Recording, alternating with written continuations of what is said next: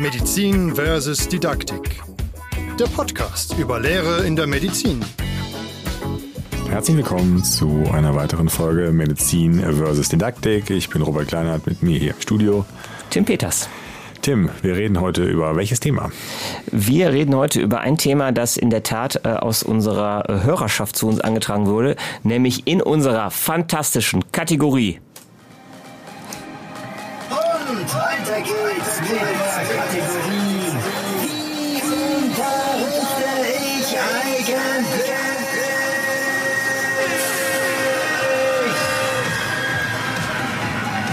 Ich sehe den im Autoscooter immer vor mir, Robert. Ja, ich auch.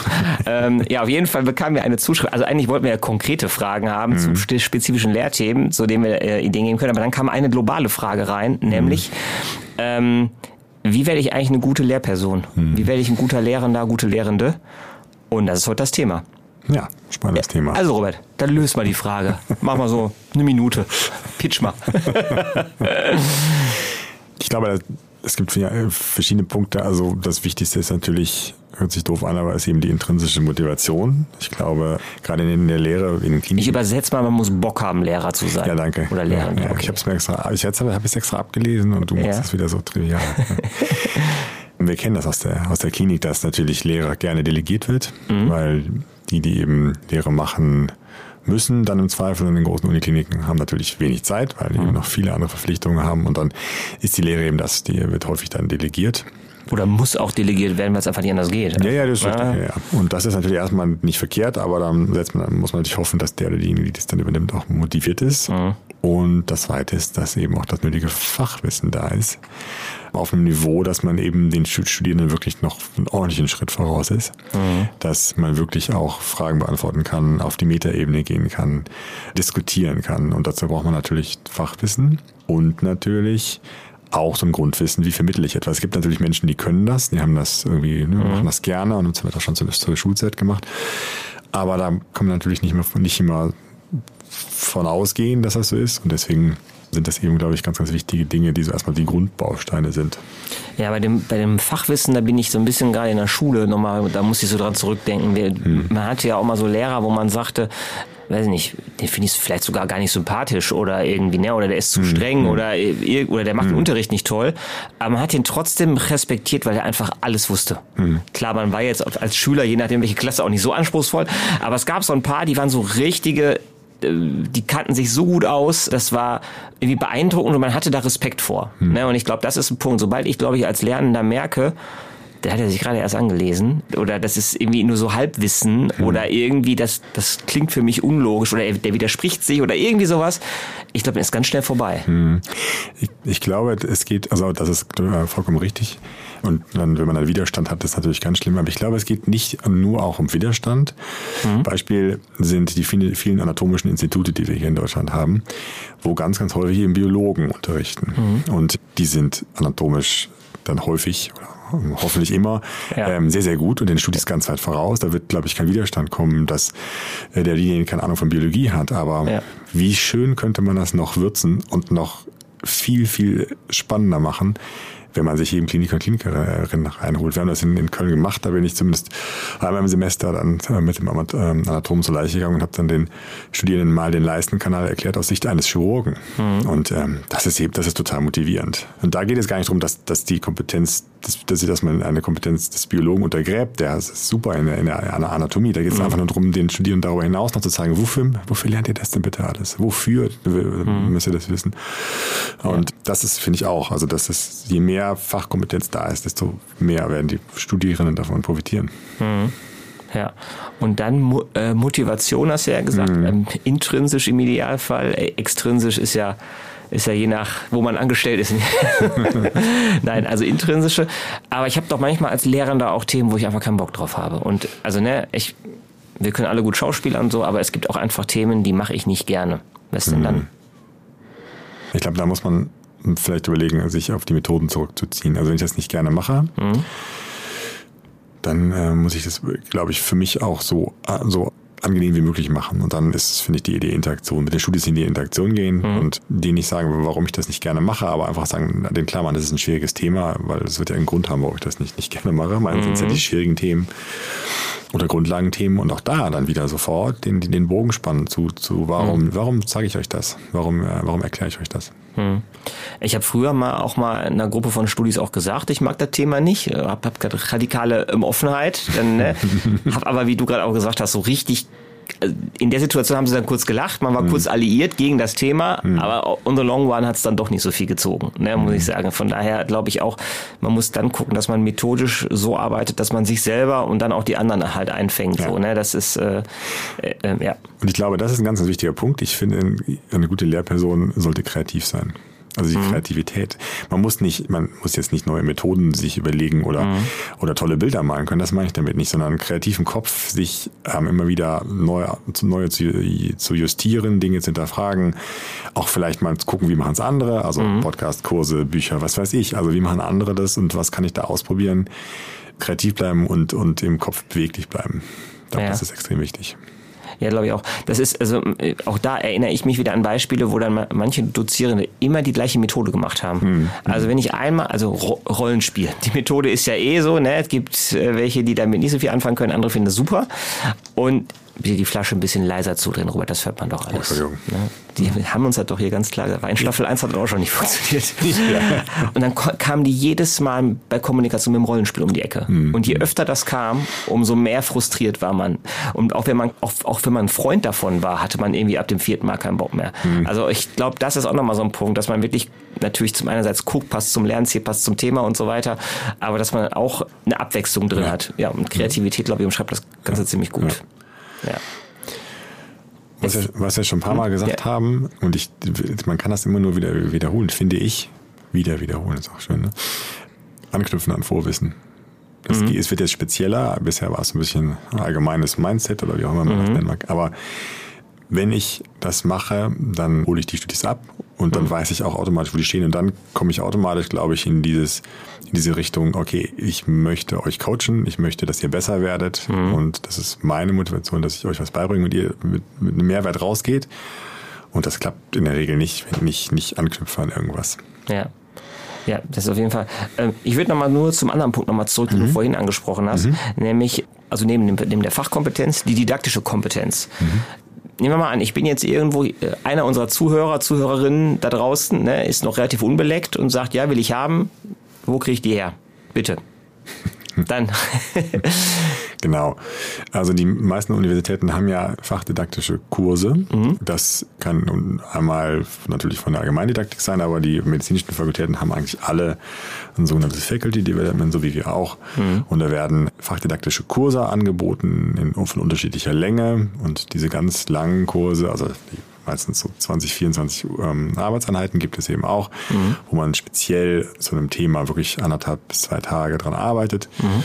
Das sind hier in Nordrhein-Westfalen die Kurse der Landesakademie für medizinische Ausbildung. Das ist sozusagen die Dachorganisation. Mit dem schönen Kürzel LAMA. Genau.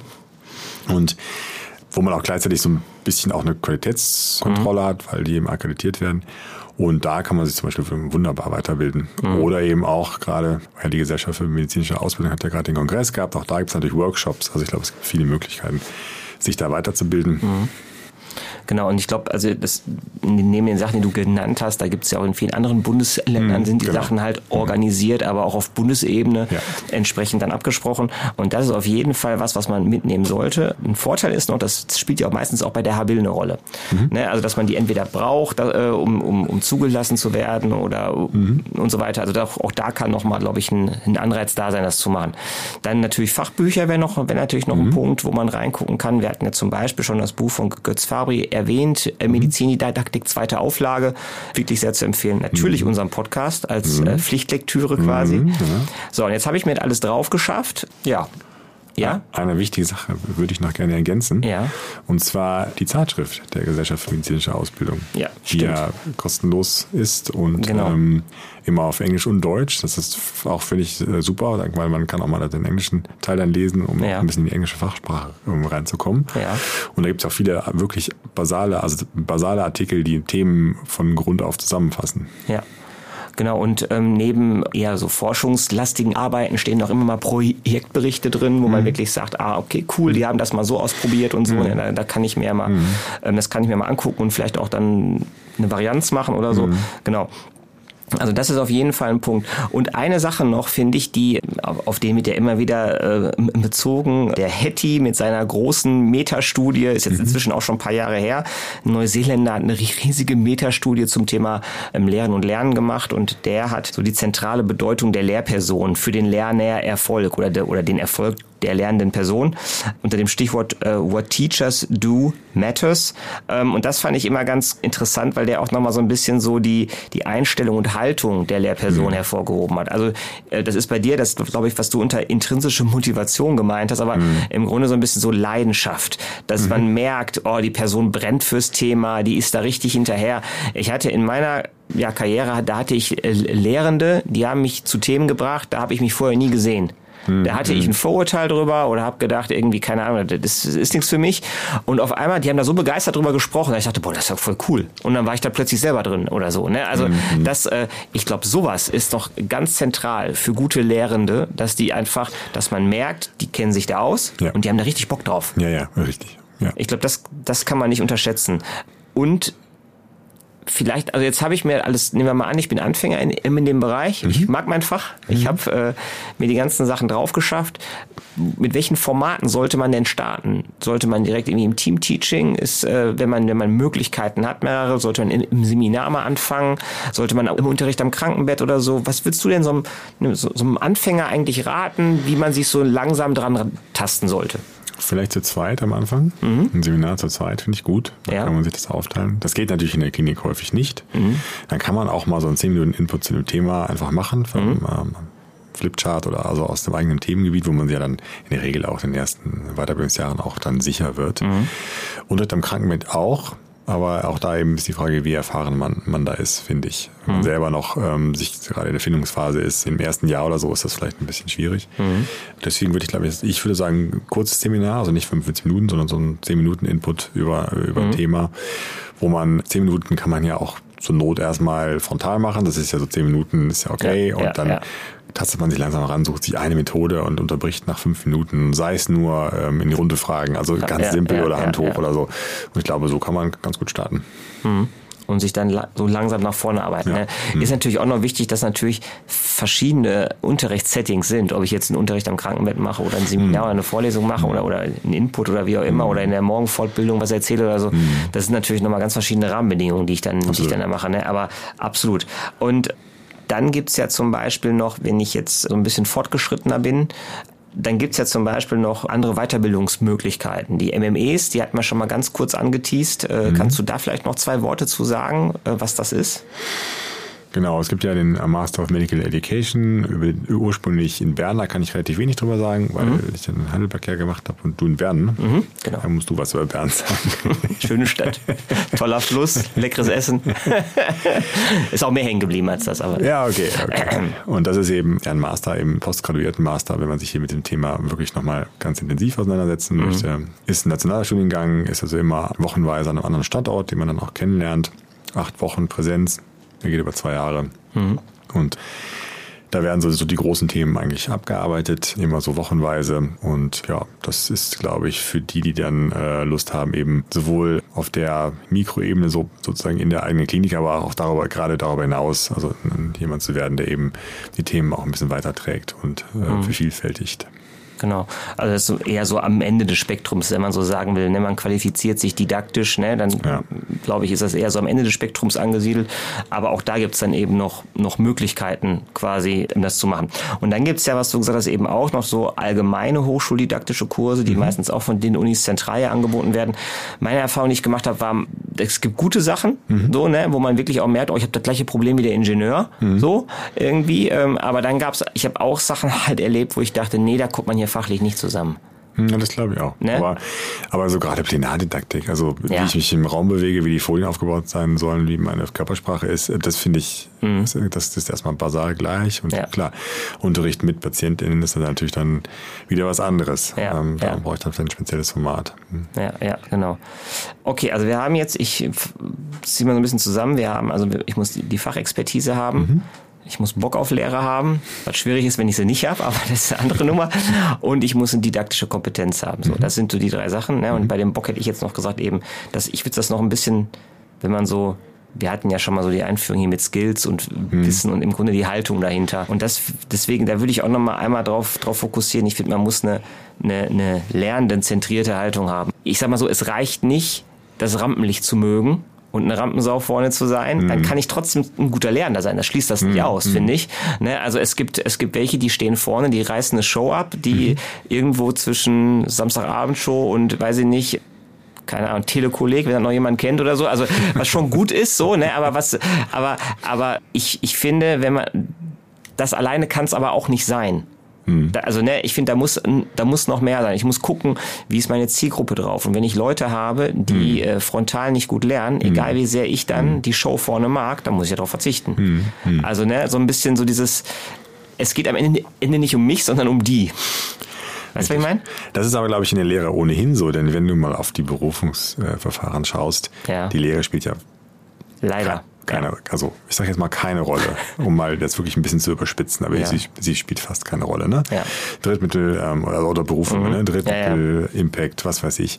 Lehre ja äh, ist gemacht, äh, wunderbar. Ne? Wenn, der, gut, wenn ein Lehrpreis dabei ist, dann ist es nochmal vielleicht einmal okay, hat einen Lehrpreis bekommen. Deswegen gibt es wenig Benefit für die Lehrer, außer die intrinsische Motivation und sich daran zu freuen, wie eben die Studierenden wirklich was mit nach Hause nehmen. Ja. Ja, das stimmt. Siehst du da eine Änderung? Es, soll ja, es, es wird ja auch diskutiert über Lehrprofessuren an Unis und so. Und es gab ja in den letzten Jahren auch schon eine Aufwertung im, oder eine versuchte Aufwertung, sagen wir mal, wenn wir jetzt auf die Medizin zumindest gucken, der, der Lehre. Siehst du da eine Änderung oder ist das am Ende immer noch das Gleiche? Doch, ich glaube schon. Also ich glaube gerade, es geht parallel mit, mit der Professionalisierung, also dem MME und so und mit der Notwendigkeit, Fertigkeiten zu unterrichten. Und Das müssen dann eben am Ende Ärzte und Ärzte machen, weil nur wenn ich die Fertigkeit selber mal nicht nur gut erlernt habe, sondern auch vielleicht auch mal ein paar Mal angewandt habe. Moment, heißt, heißt, ich kann nicht im Skills Lab unterrichten? Ja, du kannst alles. Ah, danke. warte, warte, warte, warte. War ein bisschen zu spät. Ähm, aber ich glaube, ich glaube, dass das kommt schon und ich, man merkt auch in, jetzt zunehmend in, äh, in Hubble-Verfahren und Berufsverfahren, dass zunehmend darüber geredet wird. Mhm. Deswegen war das eben etwas provokant, aber es ist immer noch zu wenig Ja. dafür, dass wir sagen, Exzellenz in äh, Krankenversorgung, Forschung und Lehre. Mhm. Das ist jetzt nicht Drittel, Drittel, Drittel. Dann, wenn das nicht so ist, dann Mhm. ist es so, aber dann so, muss man es auch ähm, anders werten. Dann muss man sagen, okay, Lehre ist uns nicht so, nicht, vielleicht nicht ganz so wichtig. Ja, und es macht ja auch immer noch einen zentralen Teil der Arbeit aus. Es ist ja ein Absolut. relevanter im Anteil der Stelle. Und die, ne, also deswegen, genau. Aber also nochmal zurück zu der einen Sache, die ich, die ich vorhin aber gemeint habe, eben, also das kann man halt schlecht antrainieren, sondern, sondern aber das ist eben was, was ich trotzdem extrem wichtig finde, sich selber in der Lehre nicht so wichtig nehmen. Ne, und wirklich gucken, wie ist die Gruppe da vor mir drauf, wie kann ich die abholen, was kann die gerade noch aufnehmen. Also auch da muss man ja zum Beispiel, also ich finde, man muss eine gewisse Sensibilität haben für die Befindlichkeiten. Ja. Wenn ich freitags um 15 Uhr habe und die haben schon den ganzen Tag Stoff gehabt Ja. und ich habe mir ein ganz tolles Konzept vorgenommen, dann muss ich ne, auch da mich selber nicht zu wichtig nehmen, vielleicht sagen, dann mache ich nur die Hälfte. Ja. Weil sonst kriege ich, wenn ich, wenn ich alles versuche, in die reinzustopfen, dann, dann äh, scheitert das am Ende oder es gibt Widerstände oder so. Ne, also sich selber zurückzunehmen und die eigene Sache und, und so ein bisschen den anderen entgegen. Das darf auch nicht so weit gehen. Das ist immer eine, wir können noch mal eine Folge irgendwann machen zur Evaluation, was ja auch nicht immer so ganz einfach ist, weil wenn man fragt, kriegt man Antworten und dann kriegt man manchmal irgendwie Antworten, die sich auch widersprechen oder so. Ne, aber dass man trotzdem die, die Gruppe in den Mittelpunkt stellt und schaut, wie man die abholt. Ja, definitiv. Ja. Ja. Sehe ich auch so. Hm. Genau.